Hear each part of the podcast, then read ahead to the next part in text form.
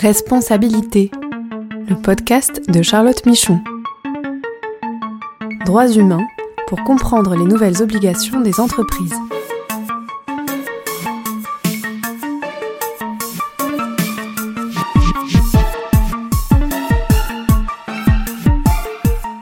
Bonjour à tous et bienvenue dans ce podcast consacré aux nouvelles responsabilités des entreprises en matière de droits humains. Je suis Charlotte Michon, je suis avocate et j'accompagne les entreprises dans la compréhension et la formalisation de la démarche droits humains et dans la conformité à leurs devoirs de vigilance. Nous allons parler aujourd'hui d'un enjeu droit humain, celui du harcèlement et de la violence sur le lieu de travail.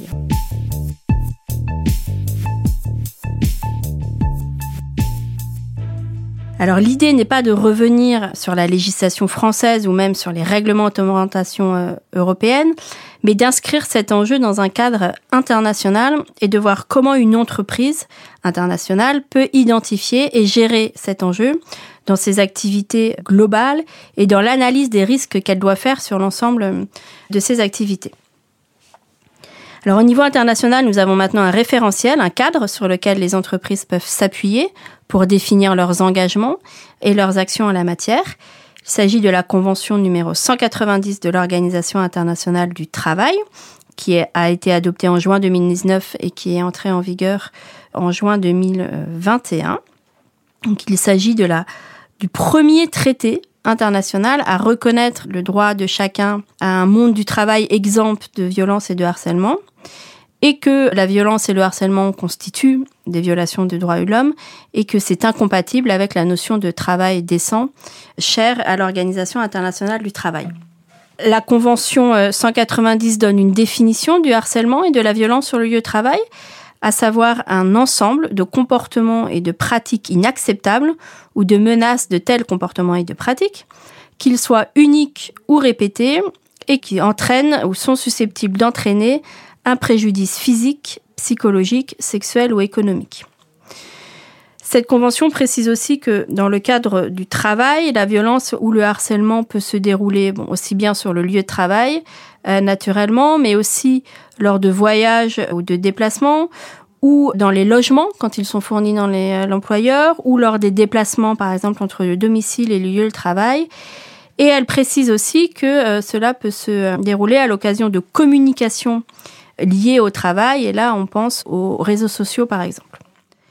Concernant le, contexte et un peu un état des lieux des euh, pratiques de harcèlement et de violence euh, sur le lieu de travail. Donc il y a eu une première enquête réalisée justement par euh, le Bureau international du travail, donc qui est paru en novembre 2022 et qui nous permet d'avoir un peu un état des lieux et des enseignements sur ces pratiques. Premier enseignement, c'est que la violence et le harcèlement au travail sont très répandus puisque une personne en emploi sur cinq ont subi des actes ou des pratiques euh, au cours de sa vie professionnelle.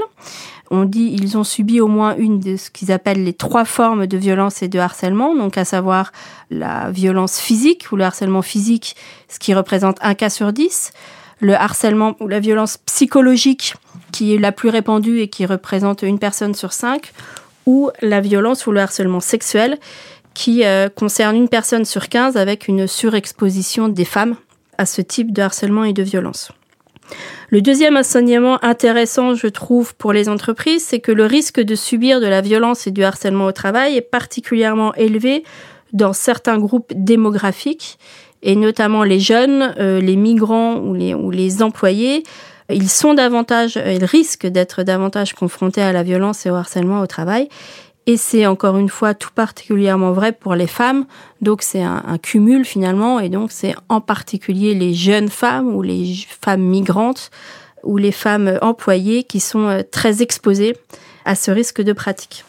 Un autre enseignement, et ça on le voit et c'est d'ailleurs prévu dans la Convention, hein, ce lien entre la discrimination et le harcèlement, puisque les personnes qui ont à un moment donné de leur vie été victimes de discrimination euh, risquent davantage de subir de la violence et de harcèlement que les autres, et notamment, encore une fois, celles qui sont victimes de discrimination fondée sur le genre.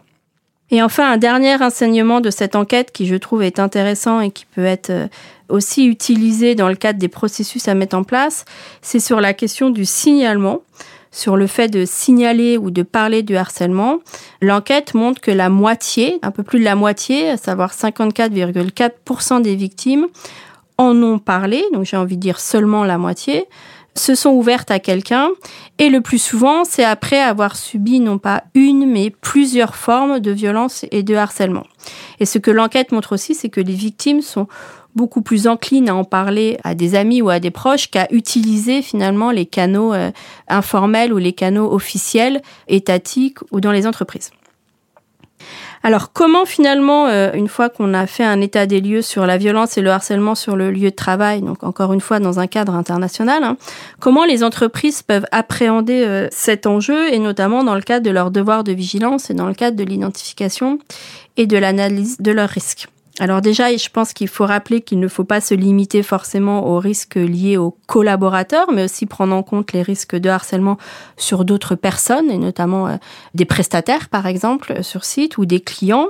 À l'inverse, ces personnes peuvent aussi être, avoir des pratiques de harcèlement contre les collaborateurs, et donc il faut vraiment, je pense, avoir une vision globale des différentes euh, personnes qui peuvent être victimes ou auteurs de ce genre de pratiques. Ensuite, il y a, une question de, on pourrait considérer, on peut considérer d'ailleurs que le risque de harcèlement et de violence est finalement partout et, et lié au fait qu'il y a des relations euh, interindividuelles entre les personnes et des relations entre individus. Mais les entreprises doivent aussi euh, essayer de déterminer, notamment via leur analyse de risque, les situations dans lesquelles il peut y avoir des risques de harcèlement beaucoup plus systémiques et notamment par rapport à certaines personnes ou catégories de personnes. Et ce sont des situations qui vont euh, nécessiter évidemment des mesures de vigilance plus approfondies, des mesures de vigilance dédiées et sur mesure, qui s'ajoutent aux mesures générales de maîtrise des risques pour gérer les risques liés euh, au harcèlement, encore une fois, euh, inhérents finalement à toute entreprise.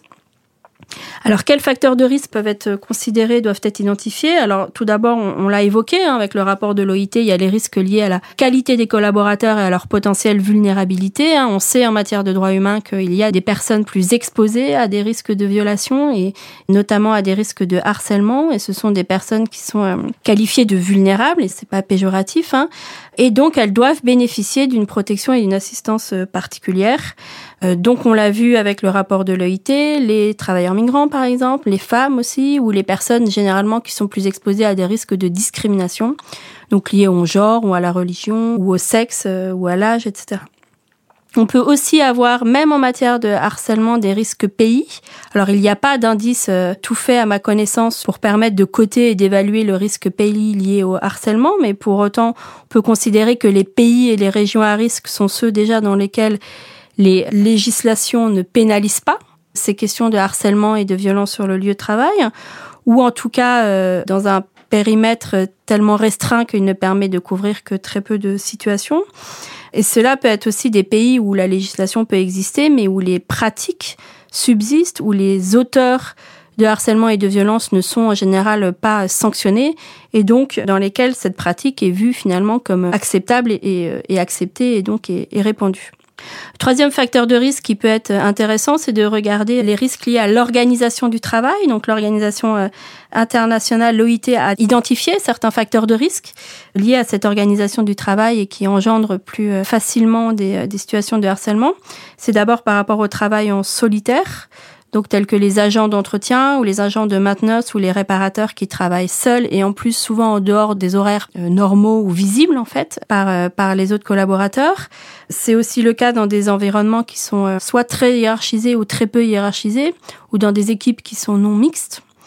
Il y a aussi des cas de un facteur de risque, le travail au contact du public ou le travail avec des personnes en détresse, par exemple avec les malades et aussi euh, le travail dans des lieux isolés ou éloignés, ou le soir ou la nuit, où là, il y a un risque accru de violence et de harcèlement, notamment sexuel, pendant les trajets euh, domicile-travail ou sur le lieu de travail. Donc une fois qu'on a identifié euh, ces risques, quelles actions de maîtrise des risques peuvent être mis en place au sein des entreprises. Alors, si l'on regarde les pratiques des entreprises pour gérer euh, cet enjeu, on retrouve euh, différents types d'actions que l'on retrouve d'ailleurs en général euh, dans les démarches de vigilance par rapport aussi à d'autres enjeux. Donc, il y a des aspects plutôt liés à la prévention, c'est-à-dire éviter qu'il y ait des situations de harcèlement et de violence qui se produisent, et des aspects aussi liés à la remédiation, c'est-à-dire que fait-on lorsqu'une situation se produit. Sur l'aspect prévention, on trouve différents types de mesures assez classiques. Donc tout d'abord, c'est des politiques et des engagements de l'entreprise en la matière, avec notamment euh, ce qu'on appelle des politiques zéro tolérance contre le harcèlement. Alors ce ne sont pas forcément des politiques euh, dédiées ou formalisées, mais en tout cas, c'est des engagements clairs et publics qui sont euh, dans les euh, chartes éthiques, par exemple, des entreprises ou dans les politiques RH. Ça peut être aussi sous la forme d'adhésion à des initiatives volontaires, multi-entreprises ou avec d'autres acteurs. Par exemple, on a vu des campagnes ou des initiatives sur la question des violences faites aux femmes et aussi sur la question du harcèlement et donc des entreprises qui se mettent ensemble pour essayer de faire avancer les, les enjeux. Après les politiques et les engagements de l'entreprise, on a la question de l'organisation interne. Donc ça rejoint en fait l'identification des acteurs pertinents. Et on voit des entreprises. Alors en France, il y a l'obligation de désigner des référents euh, dits sexistes euh, pour euh, prendre en compte ces questions de harcèlement sexuel et de agissement sexiste en général. Mais on voit des entreprises qui, même à l'étranger, même dans leurs activités à l'international, ont mis en place la désignation de tels référents pour euh, porter finalement la, la, démarche interne et pour euh, sensibiliser les personnes et pour euh, qu'il soit aussi le, le, lieu finalement de réception des alertes. Donc ça, c'est quelque chose qui peut être mis en place. Évidemment, il y a aussi la possibilité d'avoir des actions, et c'est très encouragé, mais en faveur d'une culture d'entreprise euh, anti-harcèlement, anti-violence, avec d'abord la formation et la sensibilisation des collaborateurs. Donc il y a pas mal de e-learning qui ont été euh, développés euh, pour l'ensemble des collaborateurs. Il peut aussi y avoir des formations beaucoup plus euh, ciblées, notamment par rapport aux personnes RH ou aux managers ou à toutes les personnes qui ont été identifiées comme les plus exposées soit à des risques, soit à être témoins de situations de harcèlement. Et enfin, bah, comme toute démarche de prévention, il peut y avoir des mesures de suivi et de mesures de l'efficacité des actions qui ont été mises en place, comme des audits ou des enquêtes auprès des salariés directement, des enquêtes de perception, des enquêtes d'engagement, pour essayer de mesurer euh, soit leur connaissance de la politique de l'entreprise, soit leur avis sur euh, les risques réels ou les euh, conditions de travail liées à ces enjeux de harcèlement et de violence au travail. Après, sur l'aspect plus remédiation, donc on voit par rapport à cet enjeu l'importance des dispositifs d'alerte ou des dispositifs RH qui sont mis en place par les entreprises. Et quand on regarde généralement les alertes remontées via les dispositifs éthiques au sein des entreprises, on retrouve souvent une prépondérance de ces sujets globaux liés aux relations interindividuelles, donc le harcèlement ou la discrimination ou les relations euh, managériales par exemple. Les entreprises peuvent donc utiliser ces dispositifs d'alerte éthique. Hein. Elles peuvent aussi mettre en place des dispositifs dédiés et, on a vu par exemple des numéros verts donc externes, mais ouverts aux collaborateurs des entreprises spécifiquement sur ces questions de harcèlement et de violence sur le lieu de travail. Le plus important, et on l'a évoqué avec les résultats de l'étude de, de l'Organisation internationale du travail, c'est pour les entreprises d'arriver à donner confiance dans les dispositifs qui sont mis en place pour les collaborateurs pour qu'ils soient utilisés et que les collaborateurs n'aient pas peur de les utiliser. Et bien sûr, ça nécessite aussi de communiquer régulièrement sur ces dispositifs euh, d'alerte et de le rendre accessible donc à tous les potentiels utilisateurs. Et quand je dis accessible, c'est par exemple en termes de langue, si on se place dans un cadre international, ou en termes de mode de saisine, c'est-à-dire permettre une adresse mail, mais aussi euh, par exemple un numéro de téléphone, etc. Alors évidemment, ces dispositifs d'alerte, notamment éthiques, complètent hein, d'autres moyens de recueillir des alertes euh, ou des plaintes que sont euh, les, les canaux managériaux d'abord ou les canaux RH. Euh, les syndicats aussi peuvent être aussi des bons canaux de remontée des alertes ou encore, lorsqu'ils existent, des médecins du travail. Alors une fois l'alerte recueillie, il y a bien sûr des euh, processus de traitement des alertes à formaliser pour permettre que ce traitement euh, ait lieu déjà en toute confidentialité, dans le respect des personnes qui sont concernées. Et je dis bien les personnes, euh, droits des personnes aussi bien victimes alléguées que auteurs allégués. Des mesures de protection peuvent être envisagées et peuvent être utiles, de même que dans certains cas, des accompagnements psychologiques et on voit des entreprises qui mettent à la disposition des collaborateurs ces cellules d'écoute et d'accompagnement psychologique.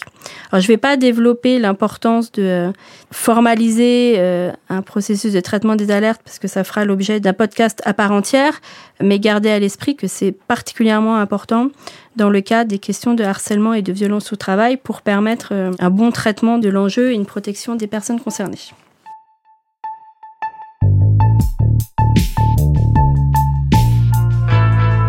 Alors, si nous passons maintenant à la partie actualité du podcast, je voulais faire un point aujourd'hui avec vous, euh, rapide, sur les contentieux en cours sur le fondement du devoir de vigilance. On en a eu un tout récemment, donc une nouvelle assignation qui a eu lieu euh, début janvier, le 9 janvier, contre l'entreprise Danone par rapport à sa stratégie, ou plutôt son manque de stratégie, liée à la déplastification. Cette assignation fait suite à neuf euh, mises en demeure qui ont été faites contre neuf entreprises, donc dont Danone de l'agroalimentaire et de la distribution. Donc ces mises en demeure ont été faites en septembre dernier. Et à ce jour, au jour en tout cas où le podcast est enregistré, seul Danone a été assigné.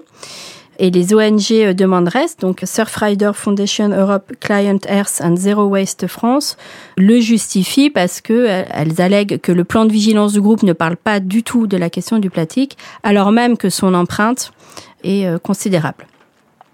Alors, ce nouveau contentieux porte à neuf contentieux connus au titre du devoir de vigilance, c'est-à-dire, euh, quand je dis connu, c'est les contentieux sur lesquels finalement les ONG ou syndicats qui sont à l'initiative de ces actions ont communiqué euh, publiquement. Hein. Et à ces neuf contentieux, il faut ajouter 14 euh, mises en demeure, encore une fois publiques, hein, qui ont été faites en 2022 et qui, à ma connaissance, n'ont pas encore fait l'objet d'assignation.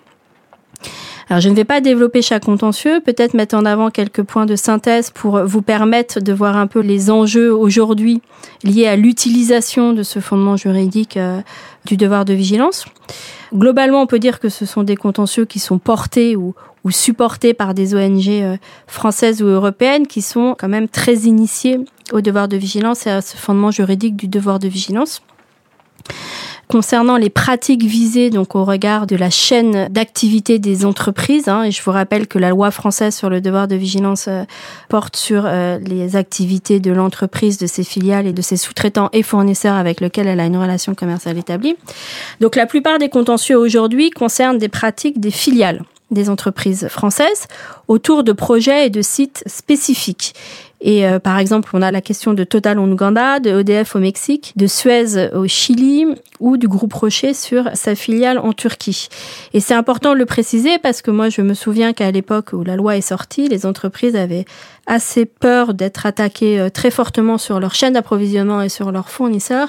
Et finalement, euh, on se rend compte que les, aujourd'hui, les affaires portent principalement sur des activités de leurs filiales et des projets comme elles en ont d'autres à travers le monde. Il y a deux contentieux qui sont liés plutôt à ce que j'appelle des stratégies globales, donc environnementales des entreprises, où là, c'est pas par rapport à un projet ou une filiale particulier, mais c'est plutôt la stratégie euh, de l'entreprise sur le changement climatique, donc pour euh, l'affaire Total, et le plastique aujourd'hui, donc pour Danone, hein, pour l'affaire que je viens d'évoquer. Et deux contentieux portent sur, là, cette fois, les pratiques des relations commerciales, donc des fournisseurs des entreprises, donc le cas euh, Casino, avec euh, la mise en cause de Casino pour des pratiques liées à ses fournisseurs sur la chaîne d'approvisionnement de viande au Brésil, et le cas La Poste, cette fois-ci pour des pratiques de sous-traitants en France. Et un dernier contentieux qui est là plutôt sur la partie euh, aval hein, et qui rejoint euh, ce que j'ai déjà dit précédemment dans des podcasts, qui est un contre Idemia et qui est là, cette fois-ci, porte sur le risque qui n'aurait pas été identifié par Idemia, lié cette fois-ci à l'usage de ces produits et c'est des systèmes d'identification biométrique pour une vente au gouvernement kenyan. Donc voilà un peu sur les actions visées, enfin du moins les pratiques visées par rapport à la chaîne d'activité. concernant les enjeux, il y a aussi bien aujourd'hui des enjeux environnementaux que des enjeux droits humains qui sont liés soit à des, aux droits des communautés locales autour du site, notamment pour le secteur extractif ou de l'énergie, ou qui sont liés aux travailleurs. Peut-être un petit point pour noter que au sujet des travailleurs, le contentieux donc contre le groupe Rocher mené par euh, l'association Sherpa qui représente des victimes turc et le premier contentieux en indemnisation pour des violations euh, alléguées à, des droits des travailleurs. Et donc, en l'espèce, c'est euh, des allégations de non-respect de liberté syndicale et de principes de non-discrimination et de santé-sécurité à l'encontre de 34 anciens ou anciennes salariés d'une filiale de Rocher en Turquie. Et donc ce contentieux va nous donner aussi des informations sur la partie indemnisation et la possible mise en cause de la responsabilité civile de l'entreprise avec euh, la question du manquement, du lien de causalité euh, et du dommage. Par rapport à ces contentieux, on n'a pas encore de décision sur le fond. Hein. La première devrait arriver assez prochainement dans euh, le contentieux euh, Total Ouganda, qui est la première affaire euh, qui a été portée devant les tribunaux en 2019. On aura aussi cette année d'autres, sûrement, on, espère, l'arrivée de décisions sur d'autres contentieux en cours. Et je dis on l'espère parce que finalement, ces décisions jurisprudentielles sont assez importantes car elles vont permettre d'interpréter euh, la loi, qui reste une loi euh, courte et cadre, et d'orienter ainsi euh, les pratiques des entreprises sur ce sujet. Et nous reviendrons bien sûr dessus au fur et à mesure que les décisions arrivent. Voilà, c'en est fini pour aujourd'hui. Merci à tous et à dans 15 jours.